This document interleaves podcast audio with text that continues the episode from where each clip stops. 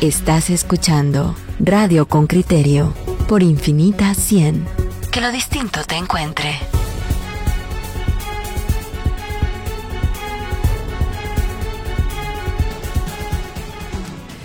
Estamos de vuelta y queremos escuchar qué pasó con los cocodes. ¿Recuerdan ustedes que ese presupuesto 2021 traía un regalazo para los cocodes, aparte de una asignación mayor? Permitía que ese techo presupuestario que quedó libre en la ejecución 2020 se trasladara para el 2021. Ahora la pregunta obligatoria es, ¿se quedaron con las manos vacías? Esta es la respuesta que encuentra Henry Bean en su reporteo. El informe de Henry Bean, reportero con criterio.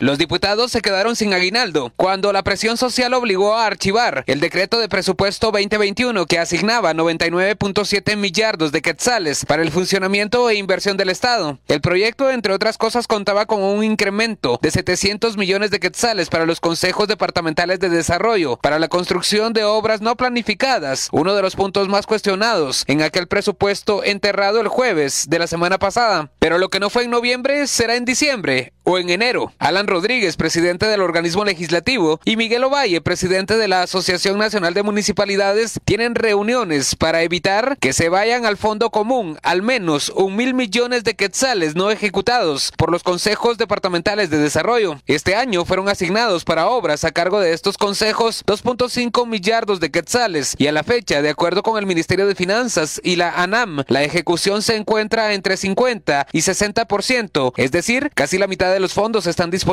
los alcaldes quieren arrastrar ese dinero hacia 2021, además del presupuesto que les corresponderá que nuevamente será de 2.5 millardos de quetzales. Con criterio Yamovi escribió al presidente de la ANAM, pero no respondió. Sin embargo, Marvin de León, director de la asociación, comentó que por la pandemia del COVID-19 y la burocracia estatal, los proyectos se retrasaron. El tema de fondos de arrastre puede llegar incluso hasta los mil millones de quetzales, que no se van a ejecutar. Entonces, lo que le estamos pidiendo al presidente del Congreso y al Congreso en sí es que nos apoyen dando un espacio presupuestario en la reeducación presupuestaria que se va a tener, que vaya encaminado a que el saldo pendiente de los fondos de los consejos de desarrollo pueda quedar, digamos, la deuda que quede pendiente pueda ser establecida para el nuevo presupuesto y de esa manera pues se puedan colocar ahí los fondos y entonces las municipalidades no sufran la reprogramación que implica dos cosas. En primer lugar, reajuste financiero. Y en segundo lugar, tener que ir a las comunidades a decirle a las, a las mismas que renuncien a sus proyectos, ¿verdad? Los directivos de la ANAM recibieron una gratificante respuesta del presidente del Congreso para que esos un mil millones de quetzales se readecúen en el presupuesto 2021, el cual se está reconfigurando. Así lo cuenta De León. Sí, se le va a dar seguimiento. Él va a proponer una reunión con el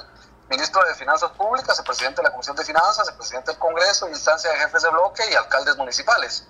Y desde ahí se va a hacer la, la, propuesta y pues el presidente del Congreso con muchísima apertura eh, para poderlo conocer y sin duda alguna con la posibilidad de podernos dar la oportunidad de que esos fondos sean asignados. Sonia Gutiérrez, diputada de WINAC, teme que se trate de una estrategia para pago de favores políticos. Esa es el, la amenaza más fuerte que, que hay. Y es que lo preocupante ahorita es que, mire, la gente, los políticos ya están haciendo sus recursos para la campaña, la siguiente campaña electoral. Creo que por ahí va un poco las intenciones también. Por eso digo, nosotros que estamos en desacuerdo, que se les otorgue más recursos a las municipalidades porque son las que menos rinden cuenta a la población guatemalteca. Por el contrario, eh, eso sería darles un, una caja chica y que ellos puedan hacer los recursos a su, a su sabor y antojo. Y creo que en las condiciones de crisis sanitaria y fenómenos naturales que tiene el país, debería orientarse ese recurso en programas sociales para recuperación de la economía local. En eso debería orientarse, pero no ni a las municipalidades ni a los consejos de desarrollo, que siempre han sido los bolsones de corrupción, lastimosamente. Freddy Pivaral, integrante del CODEDE de la aldea Las Delicias en San Rafael Las Flores, Santa Rosa, narra cómo la pandemia fue inconveniente para llevar a cabo uno de los dos proyectos asignados a esta aldea. Se concluyeron 400 metros de ampliación y balastreo de un tramo con valor de 72 mil quetzales, pero el segundo no se logró. Había otro que ese era un una, subida, pero ese sí no se logró hacer, entonces este, se, se va a hacer hasta ahorita en este año, en 2021. es una subida grande, está, estaba dividida en dos, en dos fases. Todo lo que se hizo es que se va a hacer en una, en una sola fase todo. En abril, al inicio de la pandemia, el Congreso autorizó a los COCODES 600 millones de quetzales extra. Con criterio solicitó al Ministerio de Finanzas la ejecución de estos, pero al cierre de la nota no hubo respuesta. Henry Bean, Radio con Criterio. Miren, en la línea telefónica tenemos a Mirna Ponce. Ella es consultora en temas sociales, exdiputada con una amplia experiencia en el Estado. Bienvenida, Mirna Ponce. Gracias por tomar esta llamada de Radio con Criterio. Muy buenos días, saludos a todos ustedes. Mirna, yo quisiera eh, arrancar haciendo énfasis en que tú tienes muchos años de, de trabajar en, bueno, junto a políticos y junto a gobernantes en nuestro país y, y viendo gestión pública, administración pública. Tuviste el país antes de que aparecieran los consejos de desarrollo y lo has visto después de que aparecen los consejos de desarrollo. Así es. Y cuando, cuando se logró esa ley de los consejos de desarrollo, yo recuerdo que estábamos en el gobierno del, del FRG y que pocos teníamos fe de que de que algo que saliera de esa legislatura fuera, fuera trascendental para el país. Pero yo, yo sí me recuerdo un editorial escrito por Mario Fuentes al final de ese periodo de gobierno y decía, miren, aunque nos parezca improbable, la verdad es que lo que en esencia nos está diciendo la ley de consejos de desarrollo es que se le quiere trasladar a la sociedad pura, a la comunidad, la decisión sobre su propio destino, a dónde cree que deben dirigirse los fondos públicos para beneficiarle más, para buscar el, bien común. Y a mí me dio ilusión que esas palabras, de hace ya tantos años, ¿verdad?, eh, fueran reales. Pero ha pasado el tiempo y, y, me siento cada vez más frustrado de darme cuenta que, que en realidad no, no logramos eso, eh, envilecimos, por no decir un término que es vulgar y que es putificamos el sistema de, consejos de desarrollo. Eh, ¿por, qué Mirna? ¿Por qué nos pasa esto? ¿Por qué ahora esa es una llave para la corrupción más que una puerta hacia la responsabilización de las comunidades respecto de su propio futuro? Sí, es, el, el Estado adolece de una rendición de cuentas. Dejamos que eh, eh, en, el tema de los consejos de desarrollo participan una serie de entidades que eh, están atrás de las municipalidades. Eh, por supuesto que está el, el, em, el, Pronacom estaba antes cuando estaba Asisco Valladares, porque decía que es un programa facilitador y participativo, bla, bla, bla, no funcionó.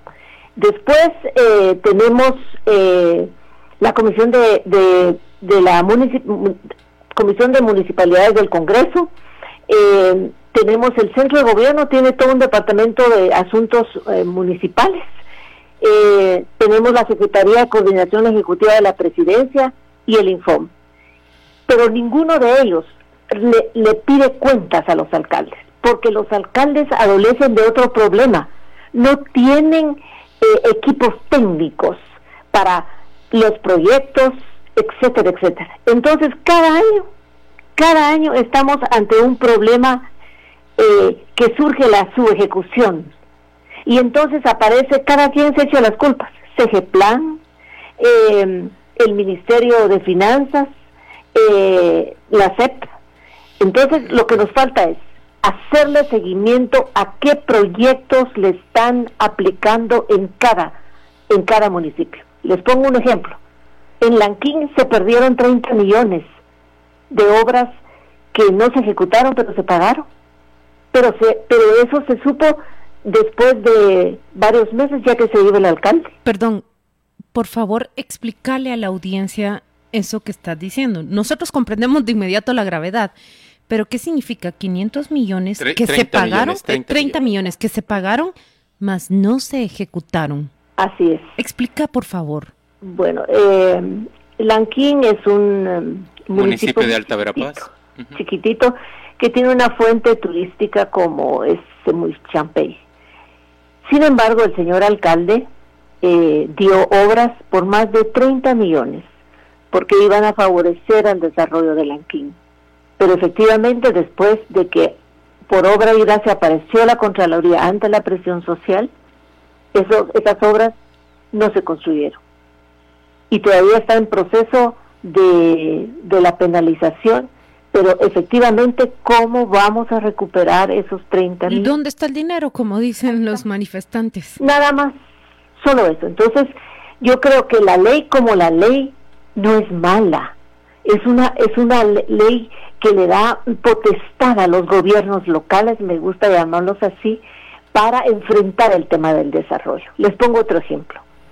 San Juan Atitán es el municipio de Huehuetenango en donde el 93% de su población tiene desnutrición crónica. No hay ningún proyecto de, de seguridad alimentaria ahí. Ese es un llamado también para el vicepresidente de la República. Él es de Huehuetenango, un país que registra, igual que Cobán, ¿verdad? Eh, eh, digamos, indicadores terribles en el tema de la desnutrición. Entonces aquí lo que tenemos que hacer básicamente es rendir cuentas.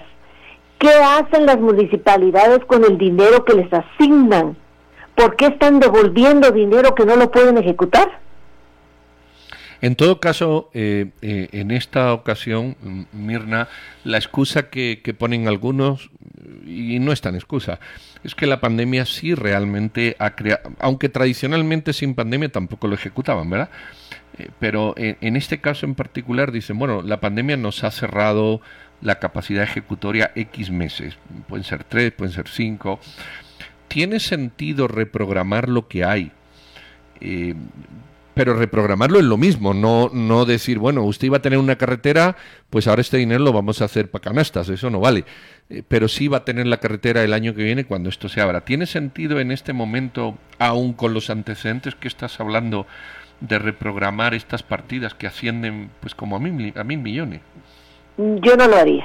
Yo lo que le sugeriría a Plan es hacer, eh, digamos, una evaluación de los resultados que se han obtenido durante estos años en el tema de la asignación presupuestaria.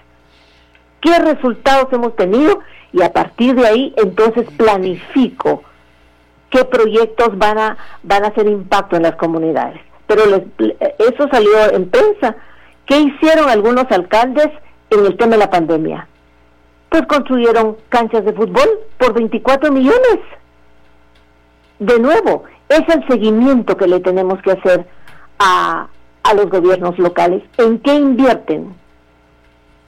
Sin eso es, es estar eh, llevando el dinero a un pozo ciego. Pero esa, pero ese trabajo no le correspondería justamente a las comunidades vía los consejos integrados. ¿Por qué permitimos, por qué se ha permitido que esos consejos se perviertan eh, colocando en las posiciones a, a quienes respaldan al alcalde políticamente, cuando ahí lo que tendría que estar es la, la sociedad de verdad? Porque no hay organización comunitaria. los hemos, eh, digamos, eh, puesto en una esquina y cuando, cuando llegan las elecciones les compramos con regalitos. Pero no hay organización comunitaria. Cuando presentan los proyectos la gente, ¿por qué usted quiere este puente? Bueno, así nos dijo el señor alcalde. No hay organización comunitaria. Ellos no enfrentan la realidad de sus comunidades. Y en Huehuetenango tenemos todavía otro, digamos, indicador que es hermoso pero también complicado, el idioma. Se hablan 10 idiomas en Huehuetenango. E, entonces, usted está en un lado hablando eh, man y, en otro lado tengo que hablar, no sé, dígame cualquier otro idioma, canjobal, acateco, ah. eh, chuj. Eh, es, es complicado Huehuetenango, pero hay que hacer el esfuerzo. Y ahí tenemos al, al vicepresidente, es de ahí. De Cuilco, sí. Sí, entonces imagínense em, que yo fuera vicepresidenta, ¿cómo estaría Cobán? Yo reulo tendría, pero ni te lo imaginas, Mirna. Por eso no los eligen a ninguno de ustedes dos. Ah, no, solo le voy a decir nos que van a desviar para esos lugares. Que cuando citó el ejemplo de Lanquín, yo dije, ahí tiene el corazón, ¿eh? No sé si el ombligo está ahí, pero dije, está citando Altavera Paz. Acabo de estar en Campurres, cuento, y lloré. Ah, sí. ¿Qué ves, qué ves de esa historia, Mirna? Quedó bajo de agua, La gente perdió, perdió todo. todo, pues. Yo me imagino si, si ahorita viniera una inundación y mi casa quedara debajo del agua, ¿qué hago yo? Es una, es una cosa que nunca, pues uno lo tiene que ver, ¿verdad? Pero, ¿Tú crees que aquí en la capital hagamos ese ejercicio de pensar Y si ahorita viene una inundación y está, todas estas casas de Vista Hermosa, esa casa de la zona 18, esa casa de, de, la zona 10 queda negada, ¿a dónde me voy yo? A mi apartamento que es en muebles, 7. ¿Qué muebles recupero? Pero tenés que entrar buceando a tu apartamento eso porque... eso sí. Y el carro lo sacarás, yo no sé cómo, pero, pero Mirna, ¿tú crees que hay esa empatía nacional? No la hay. No, no, y, pero no la hay porque hay una justificación. La próxima pandemia que vamos a tener en breve y es un programa que ustedes deben de abordar, es la hambruna. Vamos a tener hambre, las cosechas se perdieron. Y vos ves eh, hoy a los, a, los diputados comiendo en la primera plana. Ahí está, y se recetan medio millón en, en comida. Es que verdaderamente hemos perdido la noción eh, no solo política, sino como guatemaltecos, ¿verdad? ¿Qué vamos a hacer? Miren, Mirna, Pedro y Juan Luis, al final terminamos desarrollando esta conversación con, con Mirna Ponce, lo cual no me extraña, es una política de cepa, alguien que se ha desenvuelto en el Estado en posiciones que, que la convierten en una experta. Pero quiero volver a los cocodes y a los codedes. Eh, ¿Qué hace falta para que se cumpla? esa utopía que escribió Juan Luis a partir de recordar la columna de Mario Fuentes, que la sociedad esté representada en esas instancias y que la sociedad cobre, eh, que, que, cobre ese poder que, que, le ha sido conferido a través de esa ley y que realmente en Campur, por ejemplo, en Izabal, empiecen a hacer el manejo de esos fondos para desarrollar a esas comunidades. Sí, es que, mm, con todo respeto, los señores alcaldes, ¿cómo llegan a, las alcaldías? Solo porque son mayores de edad y tienen un liderazgo este primario en las comunidades. Pero se necesita de, de equipos profesionales que puedan plantear proyectos, que sepan hacer planificación y que rindan cuentas. Eso es uno. Y número dos, eh, educar a las comunidades que acepten el desafío, que conozcan el desafío de sus comunidades. Pero como los hacemos a un lado y cuando llegan los fondos al municipio, ¿quiénes los gestionan? El gobernador, el diputado y el alcalde. No está la participación comunitaria. Eso es lo que nos falta. Y de nuevo, rendición de cuentas. ¿Qué hacemos con ese dinero? Nos falta eso. Dinero siempre ha habido. Mal usado, sí. Pero, pero como hemos tenido esa, esa, esa rendición de cuentas, eh, no hemos educado a las comunidades, tenemos este fracaso de, de, de, de los cocores, pues no, no están capacitados para presentar ante la municipalidad, esa su gestión, qué proyectos para mi comunidad. Y e, es que cuando ustedes ven las funciones de los consejos municipales de desarrollo, eh, es promover, dice, y facilitar eh, la, la, descentralización de la administración pública. Eh, promover y facilitar la organización y participación efectiva de las comunidades y sus organizaciones en la priorización de sus necesidades. Que ahí está claro.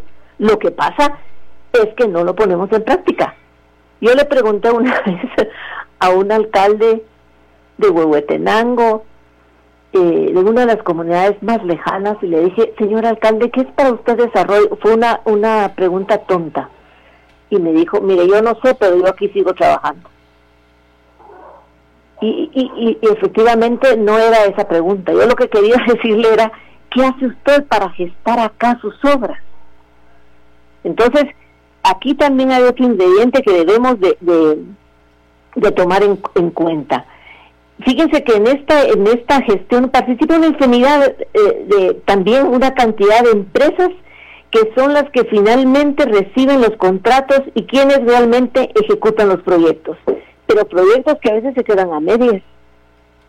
Son, los, son las empresas de ellos, son las empresas de los alcaldes, de los diputados, de los gobernadores. Hay que romper este, este, este círculo. Entonces yo esperaría que ahora que el señor Biden va a llegar a la presidencia. Y dijo que Estados Unidos regresa, dijo, le pongan atención a esto. Y mm, les quiero sugerir que... ¿Por qué, perdón, por qué transferís tu esperanza a la administración de Joe Biden en Estados Unidos? Bueno, eh, porque también los gobiernos locales son la gesta de todo el crimen organizado. Y les pongo ejemplos. ¿Quiénes, cuántos alcaldes han sido extraditados hacia Estados Unidos?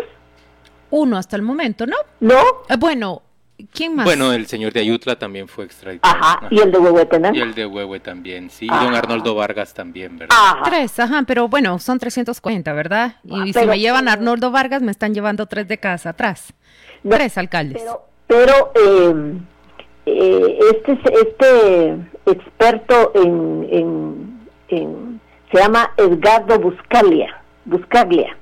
Léanlo, él, él hace una, un recuento de lo que ha pasado con los gobiernos locales en México, que es nuestro espejo, y dice que la delincuencia organizada política es la madre de todas las demás delincuencias organizadas. Ahí se gestan.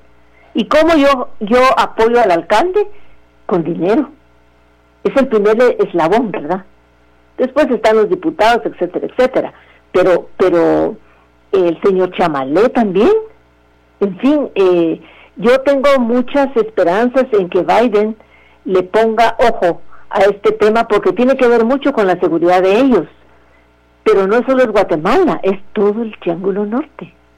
Entonces, menudo problema tienen ellos. Mirna, Tengo muchas esperanzas. Mayor problema tenemos nosotros que no que no nos sentimos capaces de hacernos cargo de nosotros mismos, ¿no crees? Sí, sí, es cierto. Somos una sociedad eh, Infantil, indolente. infantil, infantilizada. Y, y los únicos vivos son aquellos pues que se aprovechan de todo, pero, Totalmente pero cuán vivos. ¿verdad? Gracias Mirna por acompañarnos el día de hoy. Un, Un gusto abrazo. platicar contigo. mucho. Mucha fuerza. Adiós.